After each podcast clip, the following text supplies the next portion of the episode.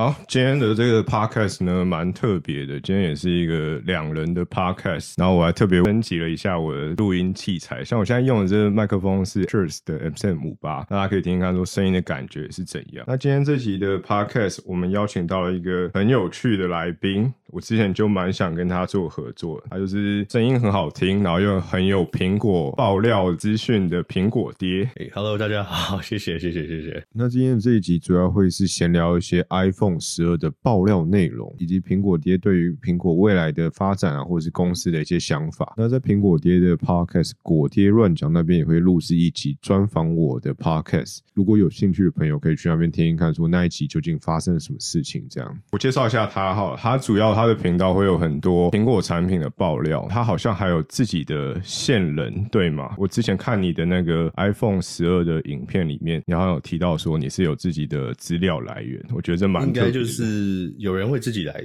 来跟我讲这样，也不是特别去开发或哦，所以他其实不算是你之前可能认识的亲友，或者是没有没有网络自己来的。如果有认识的人在苹果上班，我反而可能会回避哦，刻意去回避，不要去偏害到别人。苹果蛮严格的，对我有听说这一点。哎，那我想问一下，就是我其实那时候我看到你的频道的时候，我是觉得蛮有既视感，因为有一种自己好像之后也可以这样做，就是戴口罩的感觉。就是为什么你会想要用戴口罩的方式啊？你当初就是回来台湾的时候拍，然后后来想说住台北嘛，然后这边就是地下人稠，然后想说很容易。如果真的说没有戴口罩的话，出去如果到时候真的拍变得比较多人看的时候，可能要担心就是隐私的问题。对啊，那我可能会不太习惯，可能如果被人家认出来，在外面有有时候自己行为就要变得很坚定，感觉 可能你开车碰到三宝你就不能不能飙马吧？对，因为像有些人好像其实会蛮 enjoy 那种被认出来的感觉。你有被认出来过吗？我最近才开始有，就是在这样子这样子也认得出来。哎哎，对，这很有趣，因为就是去苹果苹果的店里，去苹果的直营店里面，然后去修电脑，然后那个服务我的专员就是先帮我服务完，然后非常专业，就从头到尾讲完之后，然后到我们都结束，然后说 OK，这样可以，然后我站起来走的时候，他才叫住我说：“嘿，哎，你是不是有在拍拍 YouTube 这样子？”哦。我就说这样你也认得出来？他说对啊，因为你反正影片也戴口罩，然后你的声音很好认。因为现在所以你那一天也戴口罩，一定要戴口罩。对对对对，所以反而更好认。然后第二次也是在那边被认出来，所以可能就是要避免去苹果店。苹果那边，我觉得那边直营店的店员其实都蛮聪明的。因为我之前上礼拜想要去买 iPad Pro，那我中午去一次，然后晚上再想去买的时候，那店员就还记得你是谁，我觉得蛮厉害的。不过我是还没有被认出来，因为我对你的手跟你的。声音也蛮好认的，对。可是现在 so far 只有，因为我自己自己在做的时候，我没有让我的那个亲友知道，只有一次被认出来。就之前我有录一集 podcast，那是我朋友，我听到，对对对，那一次有被认认出来以外，其他好像都还好。对对对，你日本回来的朋友，那个他去日本工作那，对对对对对，那个社社畜闲聊，就是那一次录完剪辑之后，我就马上升级设备。OK OK，了解了解。好，那我们回到那个苹果爆料，今天主要会聊一些就是关于 iPhone 十二的爆料。或者是之后他们可以发表新的产品。那像 iPhone 十二的话，这次好像还没有那样说它什么时候会有那个发布会，对不对？现在还没有。可是 John Prosser 的讲法，因为他的日期都蛮准的嘛。嗯嗯嗯。十月五号会讲有发表会，然后十月十三号那一天会有发表会。对，感觉好像十三号是一个大家比较就是同意，大家那时候会发表的时候。对对，因为据就是先前有一个人消息来源跟我讲，他就说其实本来也是想要在九月同天发。发表，嗯，所以他们很多部分，他们录的方式，他们有拆开，哦，他们有分不同的版本录，这样。那那你觉得他会他会分两次吗？就是我之前有听过传闻说，可能先发表 iPhone 十二 Pro 跟 Pro Max 放下一次。这个的话，因为现在这很有趣，因为现在 John Prosser 的讲法是说，呃，已经准备出货的是就是十二五点四跟六点一寸的十二，嗯，然后他没有讲到 Pro 的系列。那可是我我自己的感觉，我会觉得发表会就一次先发表，因为如果只是差几个礼。礼拜，就是真的可以预购的话，那不如就先发表，像先前 iPhone 十啊什么这样的方式，对对对，这样可能就比较方便。感觉十二 Pro 和十二 Pro Max 好像会要到十一月嘛？对不对？说好像听说要到十一月。对。然后这一次我看你的那个影片，你好像最期待是相机的升级，对不对？对对，真的是，因为呃，也也是一个人提供的资料，就是说里面的晶片会变成三个相机的晶片都一样大。对啊，这其实蛮蛮特别的。对，而且也也很需要，因为先前其实在模型机跟模具上面看起来，呃，就有人一直跟我讲说，Pro Max 的相机模组的框框是最大，但先前不知道什么意思嘛。嗯。然后就是有提供给我模具的厂商说，哎，你要注意这一点，因为它那个大非常多。嗯嗯。是到后来才有确切的消息出来，就是说里面相机镜片的尺寸也是全部都加大这样。对啊，这其实蛮蛮难得的，因为之前其实照照这样来讲，它的那个定价 可能会上去蛮多。因为如果三颗感光元件都用主镜头那种规格的话，我觉得应该会变贵。我现在看到 iPhone 十二好像它的那个售价最贵的是一四四九美金。说最最高哦，最高的网络上在讲的，对不对？可是你看它那个起价就跟先前的十一 Pro Max 一样，对啊，一零就让人家很怀疑说有没有可能真的？对啊，因为我我个人来讲，我我其实也是最期待相机升级。我个人是喜欢小手机，但是我这支 Samsung 就换到那个 Samsung Twenty Ultra，就是这一支超级为了相机，就是为了相机，但是相机有点让我失望。我觉得先先前，可是它那个后来有解决吗？对焦的那个对焦解决，可是我觉得它 o v e 的 performance 跟它那个 price tag 是不 match 的。对我这一台非常贵，对不对？对，现在很贵，非常贵。如果 Pro Max 的二五六是一千两百四十九美的话，大概就是四万块台币不到吧，可能四万上下吧。对对，他们那汇率好像也不是直接抓当下汇率，会对会差一点，会差一点，再加个五趴的税。对，所以就好像也还算可以接受。如果特别它要主打相机 focus 的话，那那这一台是多少钱？我问一下，四万四。所以其实蛮贵，不过他们的我觉得他们的定价策略蛮特别，他们有点像是他先 price in 了很多什么他送的东西，然后他可能送耳机，耳机他的定价可能就六七千，然后他又会送你一些保险啊，或者送一些周边。对，所以说这个手他们的手机一出来的时候，可能定价四万四，但是可能隔天你就会看到有人抛售全新的三万七，或者是再加上一些电商的折扣，扣掉他自己的对对对对对。配件什么之类的，对对对对对，就他他们的。二手价一开始会 drop 很深，就是因为这个原因。但是，所以这个我当初也有想要问你这个问题。谢谢，谢谢你跟我讲。对，哎，那你觉得？因为我有我听到你有提到说 Pro Max 跟 Pro 相机会有差异，那你觉得他们命名会不会又换？因为之前的 Max 好像就是比较像是尺寸上的差异。呃，我觉得就是这个方面，我觉得苹果的命名一直都还蛮乱的，就像。先前就是好像过了某个时期之后开始就变这样。对，本来就是 iPad，然后什么二三，然后后来他又说要把那个数字取掉。可是后来这样其实也造成很多的 confuse，confuse 这样。尤其去以前在美国去店里面买后，嗯，就是如果不是在苹果自己的商店，在外面的那种电器商的话，那其实蛮蛮 confuse。嗯，如果他同时有两个呃同样的 iPad，然后不一样的时代的话，然后他都要特别在外面标标那个字，然后就是让大家都看不懂什么摆在什么地方。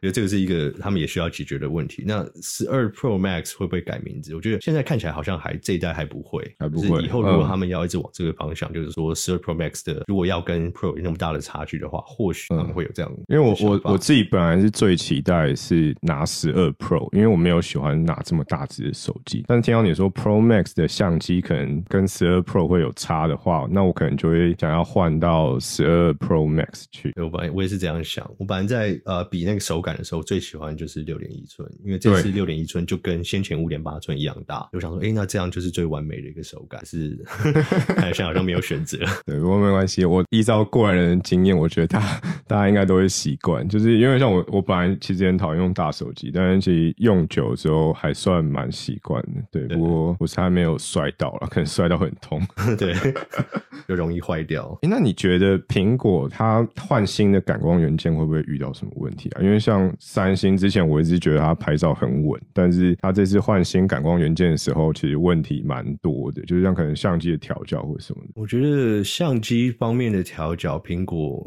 在历史以来好像都。就是走比较那种平平稳稳的、真实的，对，然后也不会特别去加什么好像很很绚丽的的东西，所以感觉起来应该会还好。可是今年因为问题又很多，嗯，就是今年因为疫情的问题啊，不管组件啊、出货，还有整个呃，就是他们那个在设计那个出新机的时候，其实都比先前晚很多，所以当然就会让人家有点让我有点担心了，嗯，就是会不会有一些问题没有办法处理好，嗯，可是这我觉得这个又讲到另外一个重点，就是说如果碰到问题的时候，那苹果或者公司如果说。他给我的感觉是，他们问题会怎么处理？我觉得这个是最最大的差别。如果说我今天相信他说他出来的十二 Pro Max 相信有问题，那我不会去害怕说他不会处理这个问题。哦，就就就这种感觉。我觉得不管是硬体让你换，或者是软体怎么样去处理，我觉得他呃以历史以来的经验，他们至少都会真的去面对，因为现在太大了嘛，不然在美国被人家告一下，又赔赔很多钱这样子。没错。哎，那你有看到就是前一批那个模型机，它上面有一个很特。特别的相机开孔，那个我觉得蛮，它是在右侧的电源键下方。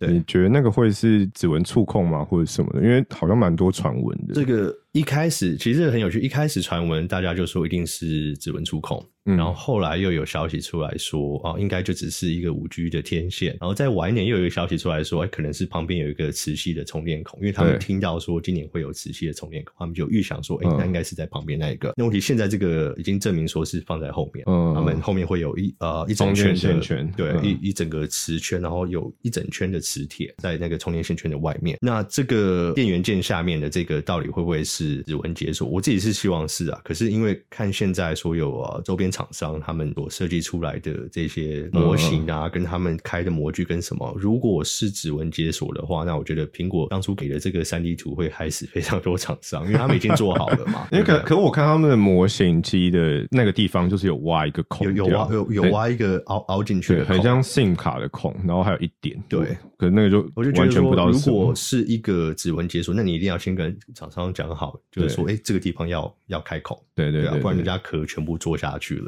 哦，对。不过或许苹果也觉得我不管你，那是你的问题。我本来蛮期待，然后我看到那个 iPad Air 的时候，它竟然真的做那个按键加指纹，我就觉得哇，对，感觉很像是真的。一开始都不敢相信他们会再回回到这个，对，因为感觉他们好像不太会做这种事情。对我也蛮期待的，或许。或许我们会看到，对，如果如果是指纹的话，再加他们 Face ID，我觉得应该会蛮不错。因为这次 Face ID 听说范围好像更广一点，更广，听说是啊。而且我觉得就多一层方便嘛，像现在又要戴口罩的情况，我觉得它可以分层啊，譬如说啊，不同的安全性，一开始你可以先解锁，就是用指纹夺取打开，然后如果你要再进到一步，在银行或是什么金融的方面，然后再用再再搭配，对，可以这样做啊。可是不知道，对，就。苹果在做 Face ID 的时候，应该完全没有想到某一天大家会都戴着口罩。对对，这真的是预想不到的。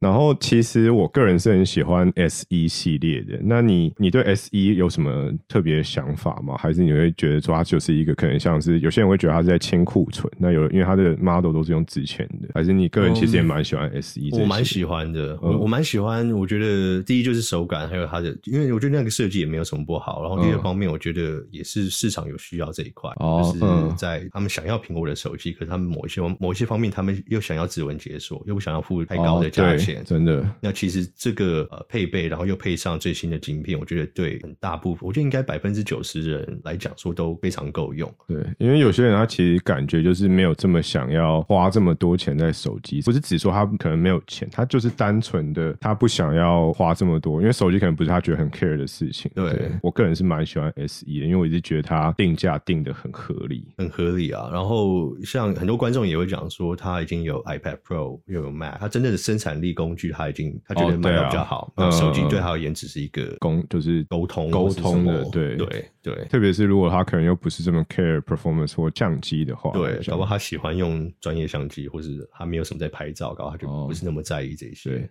哎，就是我我很好奇，因为你是资深果粉嘛，你有遇过 就是哪一个产品 announce 的时候，你有就是。傻眼，说怎么定价在这位置。像我我个人来讲的话，是像之前那个 Mac Pro 的轮子。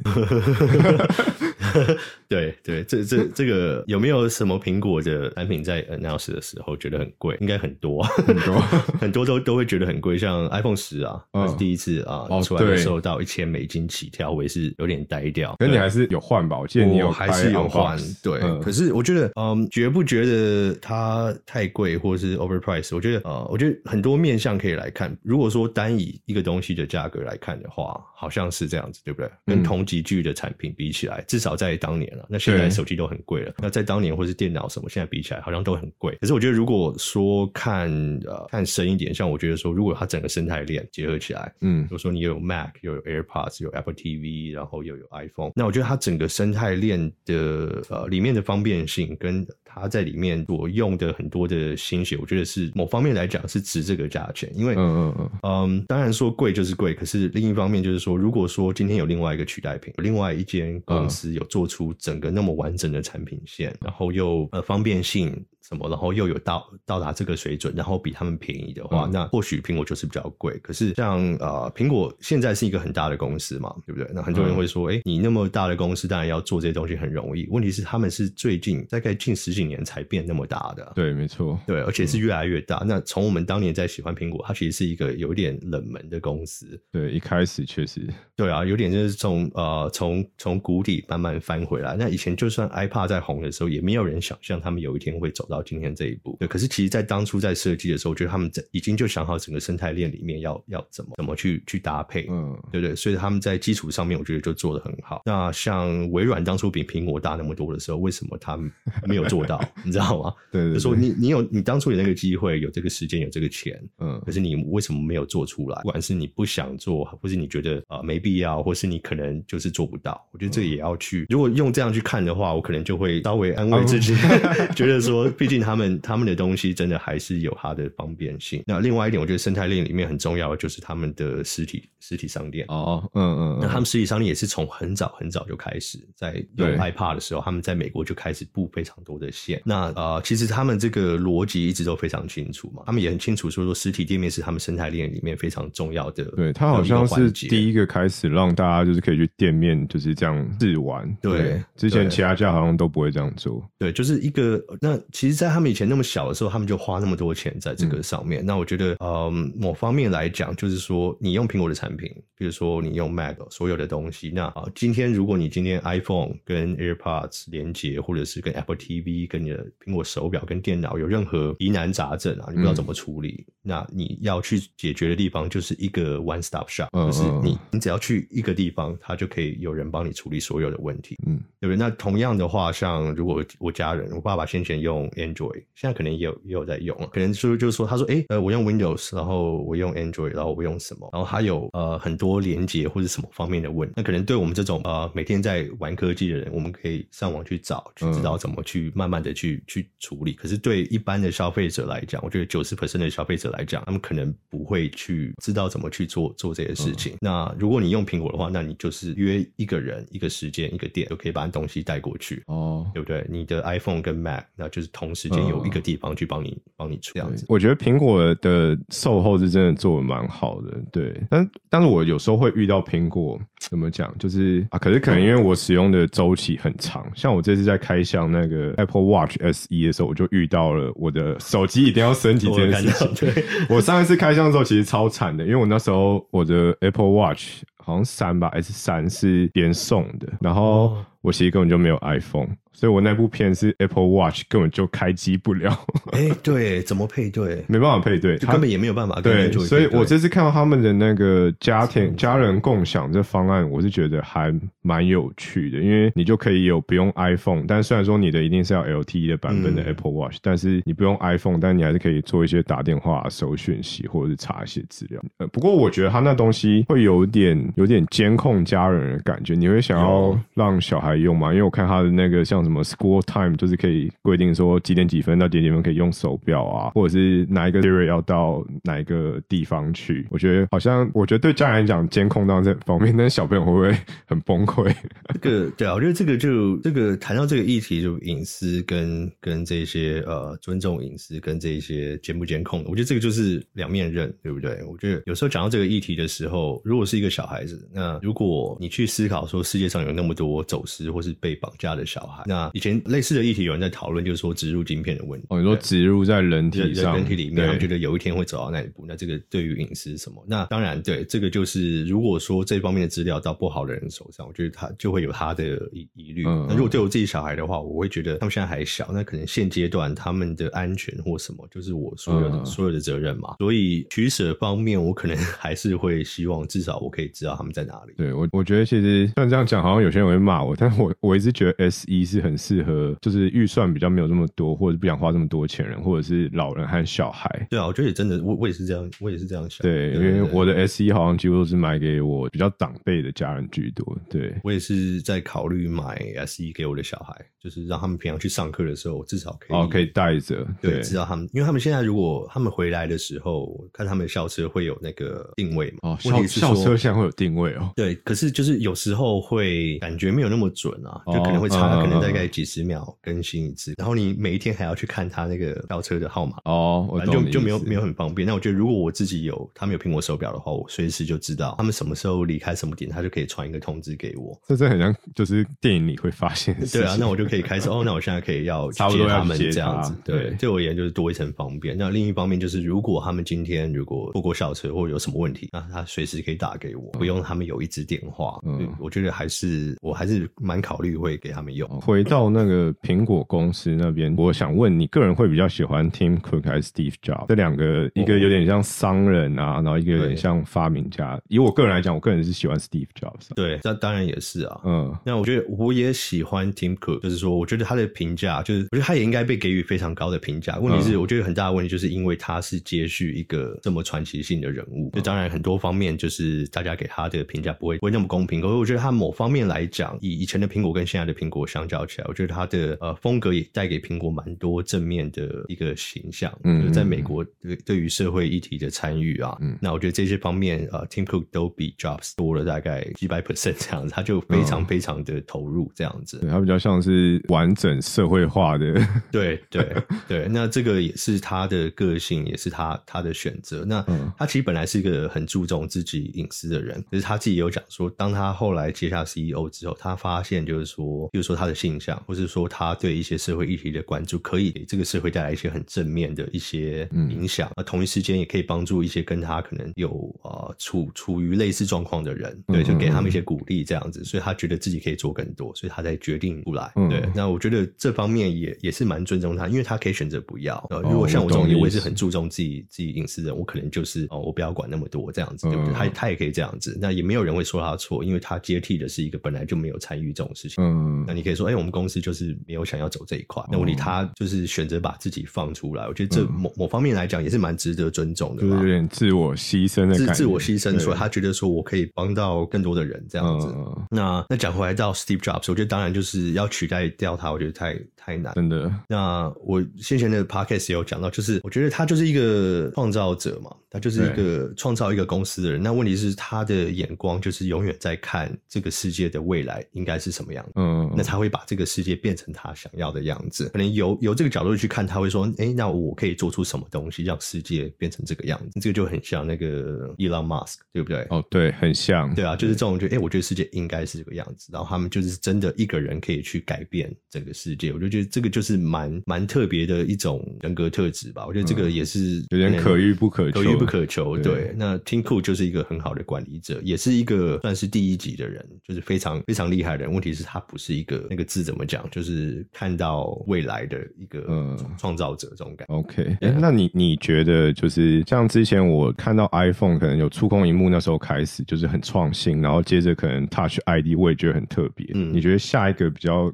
呃革命性的产品会是什么？会像是 Apple Glass 嘛，或者是什么的？我我也觉得，当然很难讲，可是我觉得一定是跟 AR 有相关的。我我我会这样想啦，因为我觉得呃，下一步如果要让生活更方便、更便利，去解决更多问题，那我觉得 AR 的产业一定就是一个蛮重要的环节。那我也觉得一定是一个行动装置，那会不会是眼镜，或者是以后会有什么样的的样子去让我们看到这个世界，可以可以去搭配什么影像出来？其实这个就不太知道。那我也是蛮期待苹果眼镜的推出，那看看就是说他们对 AR 世界应该有的样怎么看法？就从苹果的角度去看，因为我们现在有看过 Google 做的，有有看过微软做的，对对不对？那啊，解决的方式就是看起来好像是很实用，可是某些方面好像又有点就是蹩手蹩脚，对，就好像跟现实生活的结合没有没有到那么完整的感觉。那我就想知道苹果的解决方案是？对，因为苹果的产品，我觉得它基本上推出的时候，它可能会晚别人一两年，但是它推出的时候都是很完善的状态，它比较不会有那种先行者还在测试的感觉。但它推出来的时候都是可以直接用，然后也都不太会有什么太大的问题那种感觉。所以呃，很多人现在会讲说，哎，苹果都没有在创新，苹果都，可是我觉得苹果好像一直都没有真的在，一直都不是第一个嘛，对不对？对。可是这个事情好像我觉得有点像是过了 iPhone 五六之后才比较偏向这种。不过我觉得这可能也跟那个一个产业发展到后期不免俗的，就是会从颜色啊、尺寸啊，或者是一些硬体规格的 update 这种感觉。对，好像就是就就这样子了。对，但是 就还是我自己内心还是会小期待，说他可能哪一天发表会上又发表了一个大家从来没有看过的东西啊，忽然爆出来一个什么，对不对？对啊，对啊，就是还是小有期待。对，像当年看到 iPhone 出来的时候那种，对，就是像那种感觉，对对对，没错，就是就是还是会有点怀念，因为像像那个时期，其实我都会追发表会，就是晚上都会追，但是后来一方面是爆料爆料太完整了，就是还没讲就全部都知道；，另外一方面是好像其实也没有到这么的吸引人，所以我我都变成隔天早上我很期待看他们的那个产品的影片，因为我觉得他们广告做的非常非常，对对对对对，水准。其实爆料这个东西也是从很早很早就有了吧？我记得，哎，对。我以前好像两两两千年出头的时候，然后当初还有一个网站被苹果告，因为他爆料 Mac Mini，就是他那个网站在讲爆料已经非常，就是已经几年的时间，问题是他爆的太精准，所以苹果会去处理这种网站。以前 Steve Jobs 的时代，我觉得他对这一些是非常非常严格、非非常狠的，对他他下手会非常狠。那以前这个网站就被他告掉，呃，告到整个。整个关掉这样子，嗯，很合理，也很合理，很很他的处事的风格。这样你爆料不会怕怕的吗？还我觉得现在的时代应该不会了。我我感觉经过某某一方面也觉得这个适度的爆料可能也是增加他们产品的热度热度这样。所以以前看爆料没有那么多讯息啊，嗯，就是几个网站，然后看一点点消息，然后也是非常兴奋哦，对吧？以前电脑以前很新啊，对吧？对，很小，然后有 iPhone，有在传，有他们要做电话，传传的好多年，在追。爆料了，就是期待。然后第一个出来的是他们跟别人合作的电话嘛，把 iPad 的软体放在别人的别人的手机里，可是那个使用感不好。然后也是期待他们要出电话，所以到那一次他们真的发表了的时候，看到真的是心里也是非常。震撼这样子，很惊人，这个才是电话应该有的样子。好，那最后印象中你有做过蛮多街拍的的影片，那最近有蛮多像 Sony 的 A 七 S 三啊、A 七 C 啊，或 Canon 的 R 五 R 六，你有打算开箱吗？因为我觉得其实台湾在做相机这一块，特别是相机开箱，好像没有到这么多，国外很多啦。对，嗯，我我也很喜欢，我自己现在是用 A 七三嘛，嗯嗯，啊，其实性能跟规格上面都我觉得非常强大。然后以我以我使用的方式跟东西来讲，我觉得已经完全超乎我呃我需要的，就我可能在用到它这个相机的里面的实力在百分之五这样。这看起来的话，虽然我也是很喜欢，就像我今天早早上才在看啊 A 七三 S 跟呃 Canon R 五的的做比较这样子，那我也是会很想要。可是我就想说，我觉得最有用的可能就是四 K 一百二十 frame 的那个，可能来拍一些片花的时候。那可是我又想说，就光拍这些片花花这么多钱，花个十几万，对我而是不是有这个经济效益？我觉得这种状况就是因为你的相机已经升级到蛮高的规格了，所以说你要花的那成本是高很多，去换取那可能五趴十趴的成长这样。对啊，就是别人看到我的片花解解析度更高，会不会